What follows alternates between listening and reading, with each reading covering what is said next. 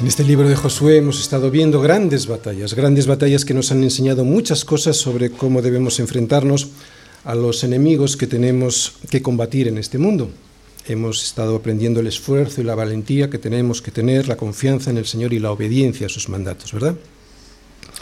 Hemos visto el esfuerzo y la valentía de Josué y del pueblo de Dios en cada una de las batallas en las que se tuvieron que enfrentar la confianza que debían tener en su Dios que les guiaba y la obediencia, la obediencia a sus mandatos y consejos. Pero sobre todo es un libro en el que hemos recordado cómo es Dios, todopoderoso, soberano y fiel.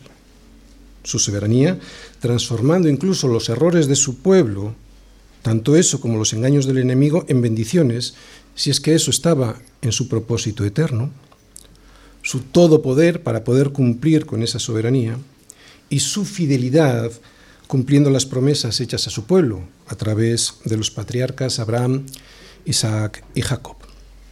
Así pues, hemos estado viendo en este libro, como se ve en toda la Biblia, a un Dios fiel, fiel a sus promesas, que es todopoderoso y soberano. Un Dios que aunque nos manda a esforzarnos y ser valientes en la lucha, responsabilidad del hombre, al mismo tiempo es Él el que nos soporta, el que nos mantiene y el que nos sostiene en las batallas diarias. Soberanía de Dios. Mira que te mando que te esfuerces y que seas valiente, no temas ni desmayes. Responsabilidad del hombre, porque el Señor tu Dios estará contigo en donde quiera que vayas. La soberanía de Dios peleando con nosotros y por nosotros. En realidad, cuando Dios nos muestra todas estas batallas y conquistas en la Biblia, no es para entretenernos con un relato apasionante de acción como si estuviésemos viendo una película. Lo que Él quiere enseñarnos es que de Él es de donde vienen nuestras victorias.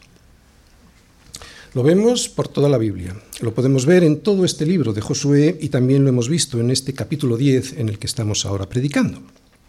Josué 10.8. No tengas temor de ellos, porque yo, dice el Señor, los he entregado en tu mano, y ninguno de ellos prevalecerá delante de ti. Josué 10:10. El Señor, el Señor, el Señor llenó de consternación a sus enemigos delante de Israel, y los hirió con gran mortandad en Gabaón, y los siguió por el camino que sube a Betorón, y los volvió a herir en Azeca y Maceda. Josué 10:11. El Señor arrojó, fue el Señor el que arrojó desde el cielo grandes piedras sobre ellos hasta Azeca. ¿Por qué? Josué 10:14. Porque el Señor peleaba por Israel. Todas nuestras luchas y victorias en este mundo contra principados, contra potestades, contra los gobernadores de las tinieblas de este siglo, contra las huestes espirituales de maldad, todas esas victorias, todas vienen del Señor. Y todas estas victorias que Él nos da son para que podamos recibir el regalo que nos ha prometido, la tierra de la promesa, tierra que es Jesús reinando en nuestros corazones. ¿Para qué? ¿Para qué nos ha dado esa tierra? Pues para poder adorarle solo a Él y darle toda la gloria. Para poder decir no a nosotros, oh Señor, no a nosotros, sino a tu nombre es al que damos gloria. Solemos olvidarnos de que toda buena dádiva y todo don perfecto desciende de lo alto. Tenemos la tendencia a pensar que somos lo que somos y que tenemos lo que tenemos gracias a nuestro poder, sabiduría, capacidad y eficacia, pero eso no es cierto. Todo lo que tenemos y somos viene del Señor y debemos ser conscientes de ello día a día para agradecérselo. ¿Quién eres tú? El lugar en el que vives, el lugar en donde naciste, quiénes son tus padres y la capacidad intelectual que tienes y que te faculta para hacer lo que haces, incluso la salud que te permite ganar lo que ganas, todo, todo esto viene de lo alto. Y en este libro Dios, a través de la labor del Espíritu Santo, nos lo está recordando paso a paso. Sé agradecido pues al Señor por todas las victorias que Él te ha dado en este mundo.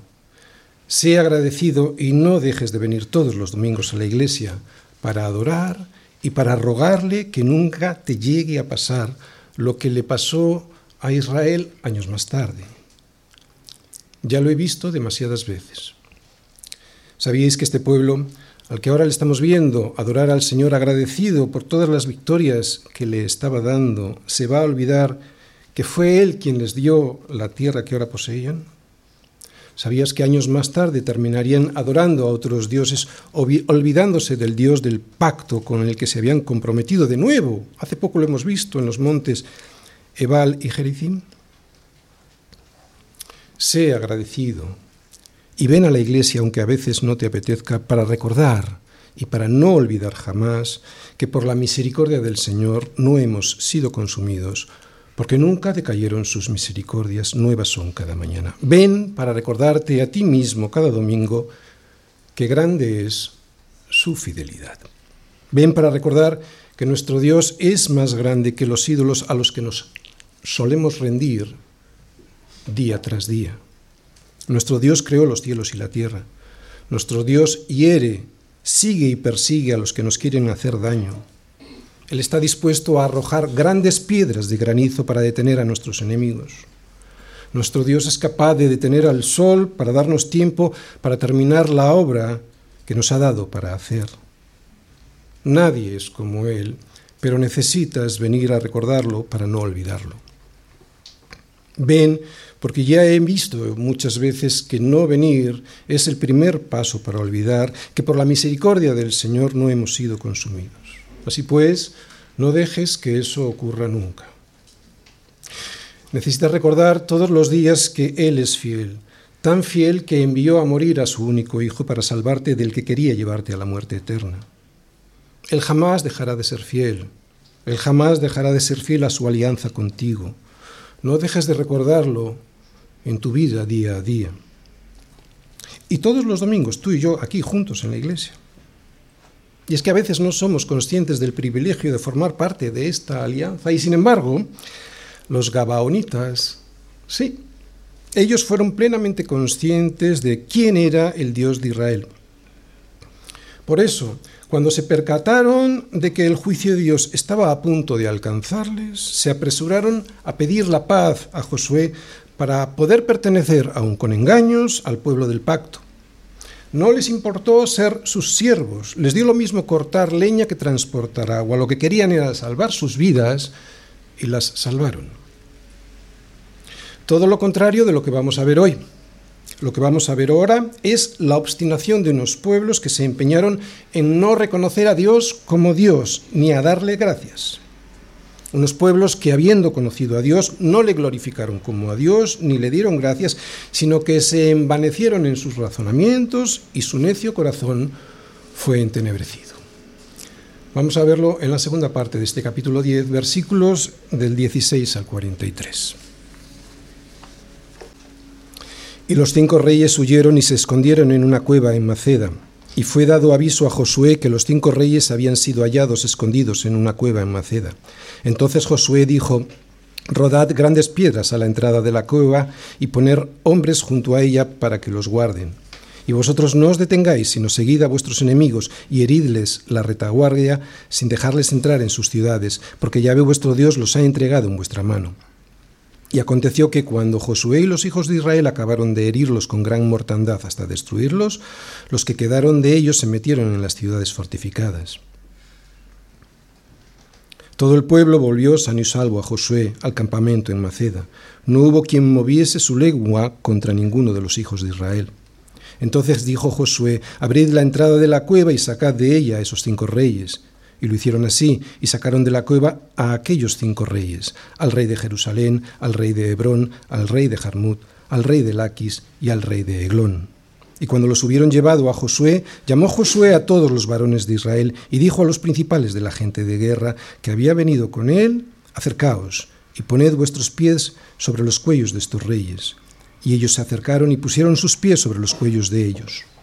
Y Josué les dijo, no temáis ni os atemoricéis, sed fuertes y valientes, porque así hará Yahvé a todos vuestros enemigos contra los cuales peleáis. Y después de esto los hirió y los mató y los hizo colgar en cinco maderos, y quedaron colgados en los maderos hasta caer la noche. Y cuando el sol se iba a poner, mandó Josué que los quitasen de los maderos y los echasen en la cueva donde se habían escondido. Y pusieron grandes piedras a la entrada de la cueva, las cuales permanecen hasta hoy. Y ahora lo que vamos a ver es la toma y conquista de otras siete ciudades con sus reyes. ¿eh? Versículo 28. En aquel mismo día tomó Josué a Maceda y la hirió a filo de espada y mató a su rey. Por completo los destruyó con todo lo que en ella tenía vida, sin dejar nada, e hizo al rey de Maceda como había hecho al rey de Jericó. Y de Maceda pasó Josué y todo Israel con él a Limna, y peleó contra Limna, y Yahvé la entregó también a ella y a su rey en manos de Israel y la hirió a filo de espada, con todo lo que en ella tenía vida, sin dejar nada, e hizo a su rey de la manera como había hecho al rey de Jericó. Y Josué y todo Israel con él pasó de Limna a Laquis, y acampó cerca de ella y la combatió. Y Yahvé entregó a Laquis en mano de Israel, y la tomó al día siguiente, y la hirió a filo de espada, con todo lo que en ella tenía vida, así como había hecho en Limna. Entonces Oram, rey de Jezer, subió en ayuda de Laquis, mas a él y a su pueblo destruyó Josué hasta no dejar a ninguno de ellos. De Laquis pasó Josué y todo Israel con él a Eglón, y acamparon cerca de ella y la combatieron, y la tomaron el mismo día, y la hirieron a filo de espada, y aquel día mató a todo lo que en ella tenía vida, como había hecho en Laquis. Subió luego Josué y todo Israel con él de Eglón a Hebrón, y la combatieron y tomándola la hirieron a filo de espada a su rey y a todas sus ciudades, con todo lo que en ella tenía vida, sin dejar nada, como había hecho a Eglón, así la destruyeron con todo lo que en ella tenía vida.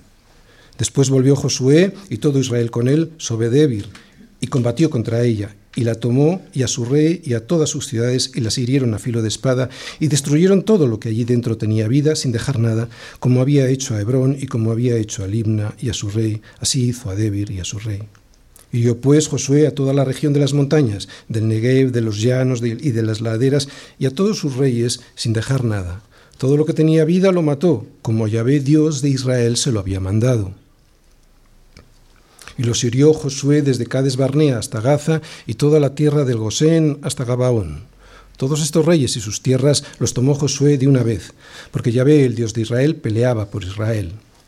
Y volvió Josué y todo Israel con él al campamento en Gilgal. ¿Cómo trata Dios el pecado? Pues aquí lo hemos visto, decreta su completa destrucción. Josué 10, versículos del 16 al 43. El tema del sermón de hoy consiste en ver cómo Dios, después de mucho tiempo de soportar la violencia, la perversión, la inmoralidad y la violencia de los hombres, decide que ha llegado el momento de ejecutar su juicio divino. Dios odia tanto el pecado que ha decidido la completa destrucción de todos aquellos que persisten en él. Así es como Dios trata el pecado, porque no lo soporta, porque no lo tolera. Porque Él es justo, es por lo que no lo va a dejar impune. Porque la ira de Dios se revela desde el cielo contra toda impiedad e injusticia de los hombres, que detienen con injusticia la verdad que es Jesucristo. Esto es algo que le cuesta mucho entender a la mayoría porque han decidido ser como Dios, rebelándose contra su justicia y su verdad, que es Jesucristo. Por eso Pablo en Romanos y el autor de Proverbios nos advierten a no ser sabios en nuestra propia opinión, algo que solo podremos conseguir temiendo al Señor y apartándonos del mal. Lo que nos va a enseñar pues el Señor en este pasaje de hoy, en el que vamos a profundizar, es cuál es el castigo que tiene reservado para los que no le temen y por lo tanto para aquellos que no se apartan del mal. El castigo para aquellos que prefieren ser sabios en su propia opinión y tener fuerzas en sus propias fuerzas. El castigo para los que desprecian su verdad, que es Jesucristo el castigo incluso para aquellos que se ríen del juicio que les espera por no rendirse a Él. Y el tema de hoy lo voy a exponer a través del siguiente esquema. Primera parte, introducción. Segunda parte, ¿qué, vimos y qué veremos en el capítulo 10? Tercera parte, lectura detallada del texto. Y cuarta parte, lecciones que podemos extraer. Primera parte, introducción. Por toda la Biblia, incluso desde el mismo inicio en Génesis, vemos las advertencias que Dios nos hace sobre las consecuencias que trae el pecado a la vida de los hombres. No es ninguna broma lo que le dice a Eva primero y a Adán después. multiplicaré en gran manera los dolores en tus preñeces. Con dolor darás a luz los hijos, y tu deseo será para tu marido, y él se enseñoreará de ti.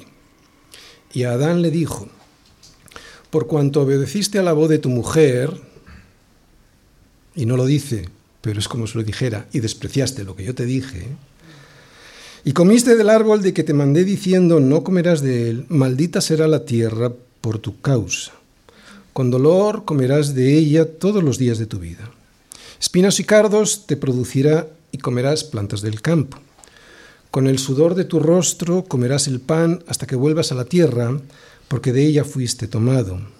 Polvo eres y al polvo volverás. O sea, te estoy diciendo, Adán, que no eres Dios y sin embargo quisiste serlo. No es ninguna broma morir a pesar de haber sido creados para vivir, creados para vivir eternamente. Es un drama. Y Dios nos lo advierte, Dios nos ha advertido repetidamente de cómo Él trata con el pecado. Por la maldad y la rebelión de los hombres, el Señor envió un diluvio para erradicar el pecado de la faz de la tierra que afectó a todos a excepción de Noé y su familia. Por la perversión e iniquidad de Sodoma y Gomorra, el Señor hizo llover azufre y fuego para destruir las ciudades y toda aquella llanura, con todos los moradores de aquellas ciudades y el fruto de la tierra. Por la desobediencia a sus mandatos, grandes siervos como Moisés y David sufrieron las consecuencias del pecado en sus propias carnes. Y no vemos en la Biblia mayor ira de Dios revelada desde el cielo contra la impiedad y la injusticia de los hombres que la muerte de su Hijo en una cruz pagando por nuestras culpas, pecados, perversiones, iniquidades, mentiras y crímenes. Después de esto, si alguien cree que Dios se toma a broma el pecado, no tiene nada más que mirar a la cruz del Calvario para ver la vergüenza, el dolor y la desesperación que les espera a aquellos que no aceptan el sacrificio vicario de nuestro Señor Jesucristo, porque es así como Dios trata el pecado. Si alguien piensa que Dios pasará por encima de su pecado como si nada, que mire a la cruz y se dará cuenta que Dios no dejará un solo pecado sin pagar, porque su justicia y su bondad se lo impide.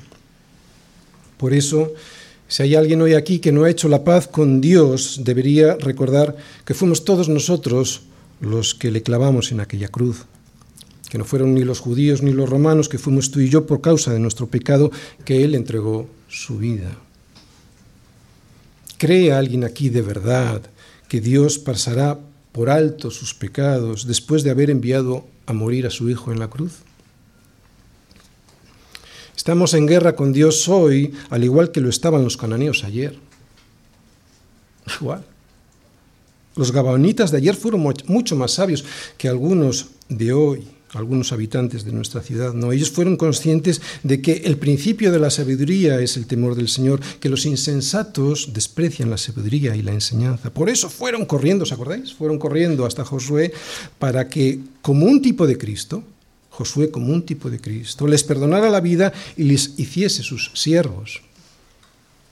De esta manera entraron a formar parte del pueblo de Dios y tuvieron la posibilidad de participar de los privilegios del pacto sin sufrir las consecuencias del juicio que se les venía encima.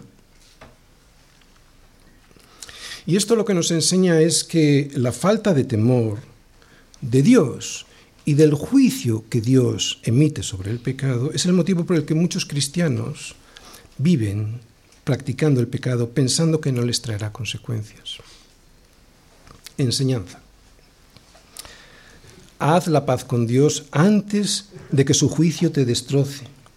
Vete corriendo a los pies de Jesús como los gabonitos fueron corriendo a los pies de Josué y pídele la paz porque la paga del pecado es muerte, mas la dádiva de Dios es vida eterna en Cristo Jesús, Señor nuestro. Segunda parte, ¿qué vimos y qué veremos en el capítulo 10? Los habitantes de Gabaón estaban bajo la pena de muerte por sus, múltiples pecados y al darse cuenta que el juicio de Dios estaba a punto de caer sobre ellos, en el capítulo 9, y ya lo vimos, decidieron pedirle a Josué un acuerdo de paz. Este acuerdo, a pesar de la mentira con la que fue fraguado, fue válido porque Josué y los príncipes de la congregación habían jurado respetarlo. Esto lo vimos en el capítulo 9. En el capítulo 10 vimos que Adonisedec, el rey de Jerusalén, al ver que los gabaonitas se descolgaban del acuerdo que tenían con ellos, con ellos y con todas las ciudades del sur para defenderse de los israelitas, activa dicho acuerdo. Le da miedo ahora que otras ciudades pueden hacer lo mismo que los de Gabaón. Y entonces se juntaron y subieron ellos con todos sus ejércitos y acamparon cerca de Gabaón, o sea, los que habían hecho la paz con Josué, y pelearon contra ella. Los de Gabaón, al verse rodeados y, atacados, pidieron ayuda a Josué, que se presentó inmediatamente, habiendo viajado toda la noche desde Gilgal. En esta batalla en la que Dios peleó por su pueblo, vimos que los amorreos fueron vencidos, vimos incluso que Dios paró el sol a petición de Josué para que pudiera tener más tiempo de luz para terminar la obra que Dios le había encomendado. Hay que recordar aquí otra vez que los milagros que Dios hace con su pueblo son para que su obra, la obra de Dios, sea llevada a cabo y de esa manera la gloria sea solo para Él. Lo que veremos hoy a partir del versículo 16 será la ejecución por parte del ejército de Josué del castigo que Dios había establecido para estos pueblos idólatras, perversos y criminales. Así que lo que nos muestran estos versículos es fundamentalmente cómo Dios trata con el pecado. Un pecado al que odia, por eso ha, por eso ha decretado su completa destrucción, aunque también nos muestra misericordia, misericordia para aquellos que se arrepienten y llegan a los pies de su Hijo para pedirle perdón y la paz, paz con Dios, que solo viene después de pedir perdón. Solo se puede tener la paz con Dios después de pedir perdón. Pero si hay alguien en este mundo que por soberbia no le pide Jesús el perdón que trae la paz, que no le quepa ninguna duda que la justicia de Dios se activará y se verá, como hoy veremos a los cinco reyes que peleaban contra Dios, preso, preso de sus propias decisiones y encerrado en una cueva que terminará siendo su tumba. Este es el aviso de Dios hoy a través de la exposición de su palabra. Tercera parte. Lectura detallada del texto. Y los cinco reyes huyeron y se escondieron en una cueva en Maceda, y fue dado aviso a Josué que los cinco reyes habían sido hallados escondidos en una cueva en Maceda. Entonces Josué dijo, Rodad grandes piedras a la entrada de la cueva y poned hombres junto a ella para que los guarden. Vemos que el lugar que los cinco reyes pensaban que sería su refugio se convirtió en una prisión, en su prisión. De momento se quedarían ahí hasta que Josué terminara de aniquilar al ejército enemigo. Era importante que los que de momento habían podido librarse de la ira de Dios no llegasen a las ciudades fortificadas y desde allí se pudieran reorganizar para atacar a Israel. Por eso Josué les dice, versículos del 19 al 21, y vosotros no os detengáis, sino seguid a vuestros enemigos y heridles la, retaguardia, sin dejarles entrar en sus ciudades, porque ya veo vuestro Dios los ha entregado en vuestra mano. Y aconteció que cuando Josué y los hijos de Israel acabaron de herirlos con gran mortandad hasta destruirlos, los que quedaron de ellos se metieron en las ciudades fortificadas. Todo el pueblo volvió sano y salvo a Josué, al campamento en Maceda. No hubo quien moviese su lengua contra ninguno de los hijos de Israel. Bien, la victoria fue total, prácticamente aniquilados. De aquel poderoso ejército ya solo quedaban unos pobres hombres sueltos, hombres que habían logrado meterse en esas ciudades fortificadas de aquella región escarpada, llena de rocas y de cuevas. Las ciudades del sur de Canaán, muy difíciles de conquistar por su situación orográfica, habían caído ya en manos de los hijos de Israel. ¿Por qué? Porque el Señor los había entregado en su mano. Todo el pueblo volvió sano y salvo a Josué. Era pues hora de encargarse de sus reyes. Versículos del 22 al 27. Entonces dijo Josué, abrid la entrada de la cueva y sacad de ella a esos cinco reyes. Y lo hicieron así y sacaron de la cueva a aquellos cinco reyes, al rey de Jerusalén, al rey de Hebrón, al rey de Jarmut, al rey de Laquis y al rey de Eglón. Y cuando los hubieron llevado a Josué, llamó Josué a todos los varones de Israel y dijo a los principales de la gente de guerra que habían venido con él. Acercaos y poned vuestros pies sobre los cuellos de estos reyes. Y ellos se acercaron y pusieron sus pies sobre los cuellos de ellos. Y Josué les dijo, no temáis ni os atemoricéis, sed fuertes y valientes, porque así hará Yahvé a todos vuestros enemigos, contra los cuales peleáis. Y después de esto Josué los hirió y los mató y los hizo colgar en cinco maderos y quedaron colgados en los maderos hasta caer la noche. Y cuando el sol se iba a poner, mandó Josué que los quitasen de los maderos y los echasen en la cueva donde se habían escondido. Y pusieron grandes piedras a la entrada de la cueva, las cuales permanecen hasta hoy. Vemos que Josué ordenó abrir la cueva y sacar uno a uno a los cinco reyes para sentenciarlos a muerte por los crímenes cometidos. También hizo venir a sus jefes militares para que se pusieran delante de ellos y colocaran sus pies sobre sus cuellos, sobre los cuellos de estos reyes, en señal de victoria sobre ellos.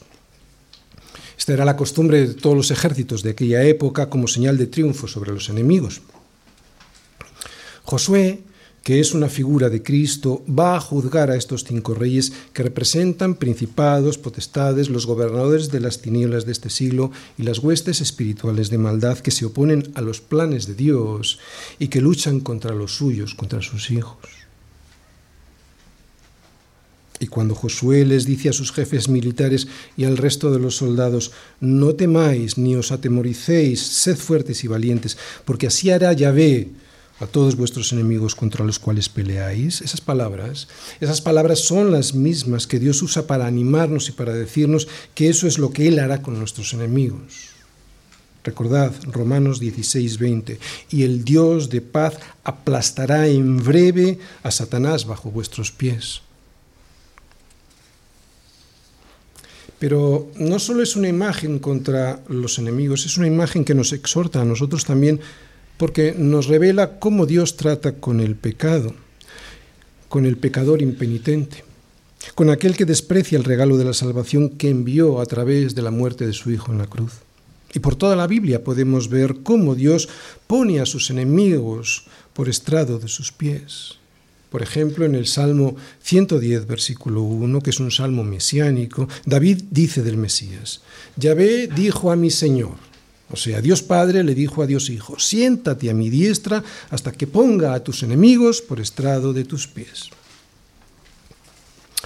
En estos versículos hemos visto que al final estos cinco reyes fueron pasados a espada y colgados en maderos por Josué para exhibir su derrota. Es lo que hizo Cristo. Es lo que hizo Cristo, que despojando a los principados y a las potestades, los exhibió públicamente, triunfando sobre ellos en la cruz. Fue Él quien nos redimió poniéndose en el lugar de estos reyes, de nosotros, porque nosotros éramos como estos reyes, para que a nosotros no nos tocara el juicio de Dios. Es lo que dice Pablo a los Gálatas. Cristo nos redimió de la maldición de la ley, hechos por nosotros maldición, porque está escrito, maldito todo aquel que es colgado en un madero. Así pues vemos a Cristo haciéndose a sí mismo maldición para que el pecador arrepentido no sea expuesto como maldito de Dios colgado de un madero como estaban estos cinco reyes. ¿Te das cuenta de lo que nos quiere mostrar el Señor a través de este capítulo 10 de Josué? Que tú y yo éramos los que debíamos estar allí, colgados como los cinco reyes, porque esa es la forma en la que Dios trata el pecado, decreta su completa destrucción. A partir de aquí, ahora Josué se va a dedicar a avanzar hacia el sur, conquistando otras siete ciudades con sus reyes. Como ya hemos leído todos los versículos al principio y es un poco largo, vamos a hacer solo un pequeño resumen de las ciudades conquistadas. Versículos del 28 al 43. En aquel mismo día tomó Josué a Maceda y le hirió a filo de espada y mató a su rey. Por completo los destruyó con todo lo que en ella tenía vida, sin dejar nada, e hizo al rey de Maceda como había hecho al rey de Jericó de Maceda a Libna, de Libna a Laquis, de Laquis a Jezer, de Jezer a Eglón, de Eglón a Hebrón, de Hebrón a Debir, Hirió pues Josué toda la región de las montañas, del Negev, de los llanos y de las laderas, y a todos sus reyes, sin dejar nada. Todo lo que tenía vida lo mató, como Yahvé Dios Israel se lo había mandado. Y los hirió Josué desde Cades Barnea hasta Gaza, y toda la tierra del Gosén hasta Gabaón. Todos estos reyes y sus tierras los tomó Josué de una vez, porque Yahvé, el Dios de Israel, peleaba por Israel. Y volvió Josué y todo Israel con él al campamento en Gilgal.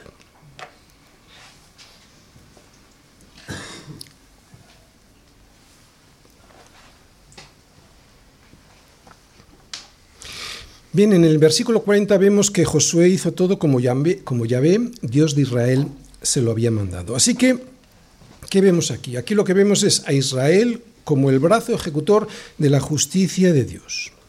¿Qué podemos aprender de estos versículos como del resto del capítulo? Que no somos diferentes a los habitantes de estas ciudades, que como está escrito, no hay justo ni un uno. Por lo tanto, si hoy aquí hay alguien que es consciente de su pecado, si hay alguien aquí que es consciente de su pecado, que no le pida justicia a Dios, porque lo que acabamos de ver será lo que le da. Que le pida misericordia que le pida la misericordia del perdón. Todos a los que en mi vida les he hablado de las buenas noticias del Evangelio, todos de una u otra forma me han dicho que ellos eran buenos, que si Dios existe no merecen lo que acabamos de ver hoy aquí. El problema que tienen es que no ven el pecado en su vida, por eso creen que son buenos, ni tampoco ven la santidad de Dios, por eso no entienden que Él exija una justicia perfecta para poder ser salvados de la ira que Dios le tiene al pecado. Es curioso, entienden que Dios pueda ser misericordioso, pero lo que no entienden es que Dios ejerza su justicia. Pero no puede haber misericordia si la justicia queda sin satisfacer. Un juez no es bueno si no aplica la ley. Y como la paga del pecado es muerte, entonces, para que Dios sea bueno, ha de aplicar esta sentencia sobre todos nosotros, todos nosotros.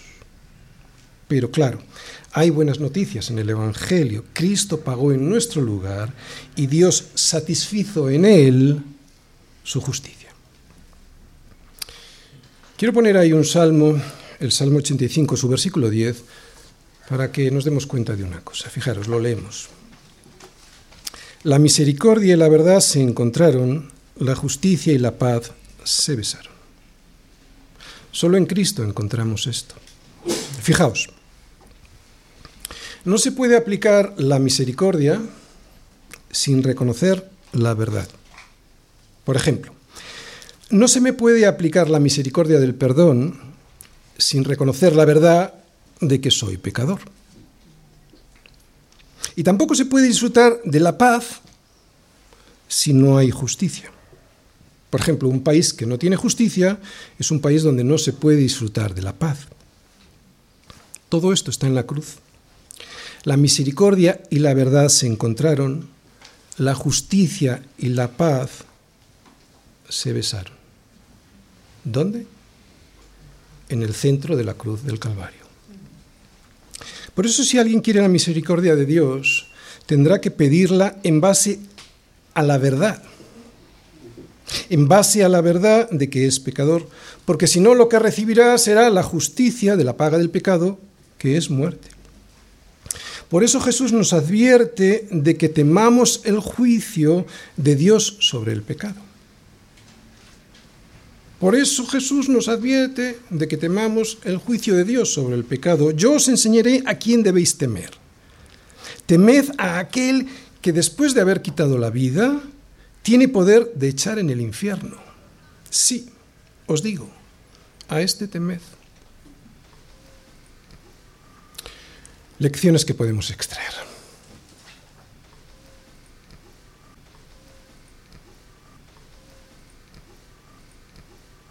Varias. Primera, Dios odia el pecado. Bien, esta lección ya la hemos expuesto ampliamente durante todo el sermón.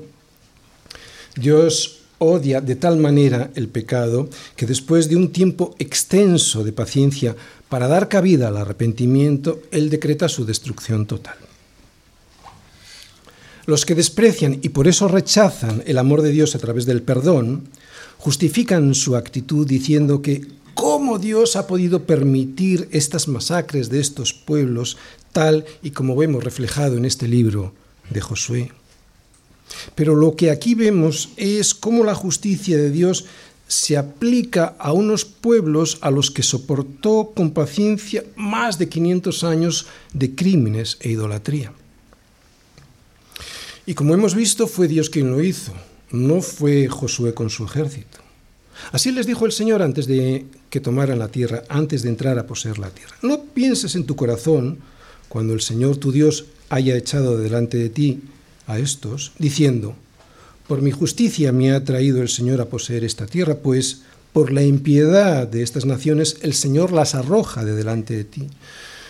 No por tu justicia ni por la rectitud de tu corazón entras a poseer la tierra de ellos, sino por la impiedad de estas naciones el Señor tu Dios las arroja de delante de ti, y para confirmar la palabra dada que dio el Señor y que juró a tus padres Abraham, Isaac y Jacob.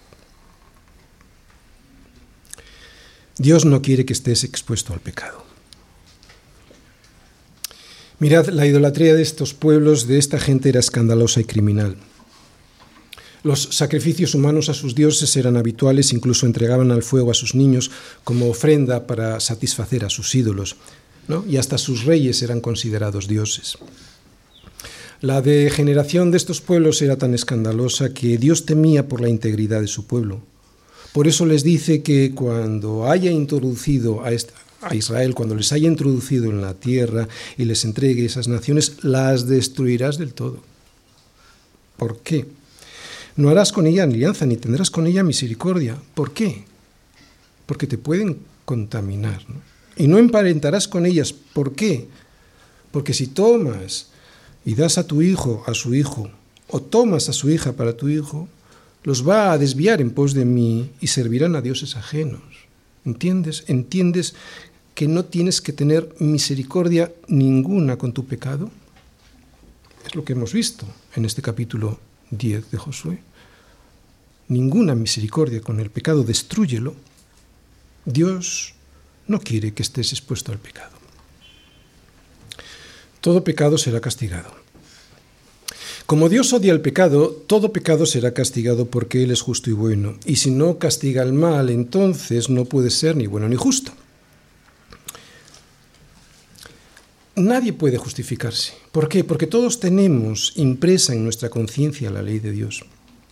Y si la cauterizamos, y si la cauterizamos para ser insensibles a sus mandatos, entonces nosotros somos los responsables por haber cauterizado esa ley de Dios que está impresa en nuestra conciencia. Hay quien argumenta que Dios no les había comunicado a aquellos pueblos su mensaje, que si lo hubiese hecho, tal vez hubiesen aceptado la, el Evangelio eh, y por lo tanto el perdón de sus pecados. Falso.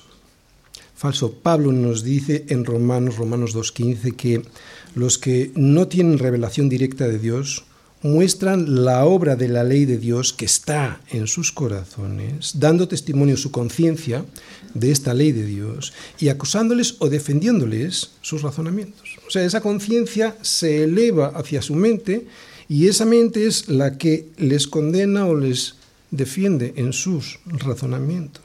Su propia, conciencia es la que les acusa. Claro, si no la insensibilizan después de años y de años de justificarse en su pecado. ¿Qué es lo que le pasa al pueblo en el que vivimos, en nuestras ciudades, verdad? Desde tiempos antiguos, desde los tiempos de Noé, el conocimiento de Dios y cómo Él practicaba la justicia, que le había llevado a castigar incluso el pecado de los hombres con un diluvio universal, desde tiempos inmemoriales, eran conocidos perfectamente por todos ellos. La tradición oral les había llevado esas noticias, de manera que no tenían excusa. Pero esta gente habían llegado a cauterizar su conciencia de tal manera que ni siquiera los crímenes contra sus propios bebés les hacían cambiar de opinión y arrepentirse. Tenían la conciencia absolutamente cauterizada. ¿No pasa lo mismo hoy? Gente aparentemente buena justificando en el nombre de la justicia el aborto de sus bebés en el vientre de sus madres. En el nombre de la justicia y de los derechos humanos, a tanto se atreven. Y es ahí donde estamos. Estamos ahí, en el mismo lugar en donde vivían los seteos, los jerjeseos, los amorreos, los cananeos, los fereceos, los ebeuseos y los jebeseos, todos esos seteos a los que Dios mandó destruir por completo, por, entre otros crímenes, entregar al Moloch a sus propios hijos. No estamos viviendo en ciudades muy diferentes a aquellas. Y todos somos ellos, todos somos cananeos, por eso y si no nos arrepentimos y pedimos misericordia a Cristo, como se la pidieron los de Gabaón a Josué, terminaremos como vimos que terminaron estos pueblos a los que Dios arrasó. ¿Para qué son estas historias en la Biblia? Todas estas historias en la Biblia son pura misericordia de Dios para que podamos anticipar de una manera explícitamente gráfica cómo Él trata con el pecado. Nos avisa con tiempo para que nos acojamos a su misericordia, porque así es como Él castiga el pecado. Todas estas desgracias que hemos visto y todas las que vemos en nuestra sociedad son el aviso de un Dios que nos ama y que nos dice, fíjate cómo vas a acabar si no aceptas la misericordia, mi misericordia del perdón que envía a través de mi Hijo en una cruz. Porque no te engañes, los cobardes e incrédulos, los abominables y homicidas, los fornicarios y los hechiceros, los idólatras y todos los mentirosos tendrán su parte en el lago que arde con fuego y azufre, que es la muerte segunda. ¿Y quién no ha estado ahí alguna vez? Por lo menos mintiendo. Incluso muchas veces. Termino. Dios odia el pecado. Por eso todo pecado será castigado. Y por eso Dios no quiere que estés expuesto a él. La misericordia de Dios se muestra al mundo a través de esta gracia. Escúchala. Porque de tal manera amó Dios al mundo que ha dado a su Hijo unigénito para, todo, para que todo aquel que en Él cree no se pierda, para que, que todo aquel que en Él cree no se pierda, mas tenga vida eterna es esto. Y solo por esto, por lo que yo no seré tratado como un cananeo. Es esto. Y sobre todo por esto, porque le doy la gloria solo a Él. Amén.